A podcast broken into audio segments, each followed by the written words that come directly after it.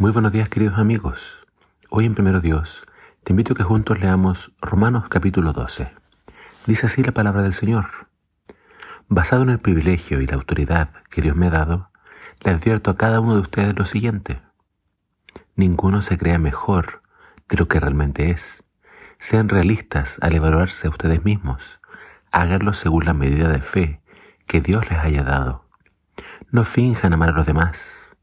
Amenlos de verdad aborrezcan lo malo, aférrense a lo bueno, ámense unos a otros con un afecto genuino y deleítense al honrarse mutuamente.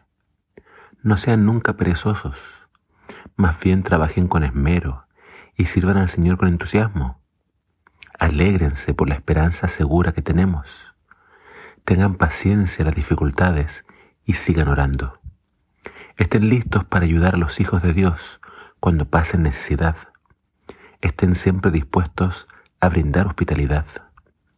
Bendigan a quienes los persiguen. No los maldigan, sino pídanle a Dios en oración que los bendiga. Alégrense con los que están alegres y lloren con los que lloran. Vivan en armonía unos con otros. No sean tan orgullosos como para no disfrutar de la compañía de la gente común y no piensen que lo saben todo. Nunca devuelvan a nadie mal por mal. Compórtense de tal manera que todo el mundo vea que ustedes son personas honradas.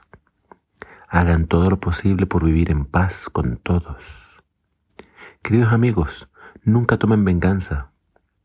Dejen que se encargue la justa ira de Dios. Pues dicen las escrituras, yo tomaré venganza, yo les pagaré lo que se merecen, dice el Señor. En cambio, si tus enemigos tienen hambre, dales de comer. Si tienen sed, dales de beber.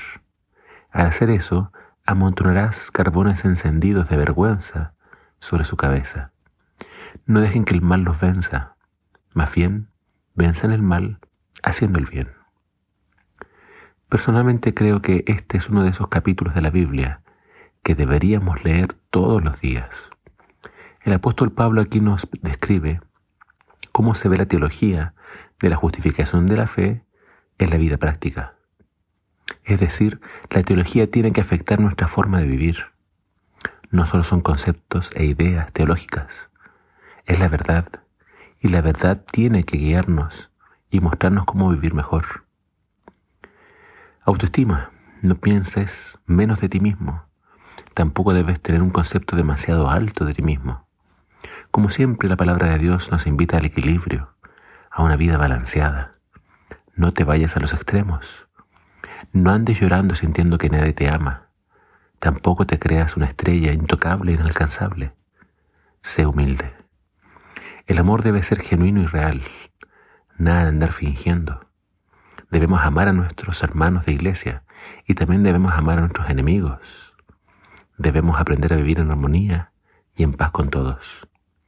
Con respecto al dinero, debemos ser honrados y siempre estar dispuestos a ayudar a otros que pasan necesidad.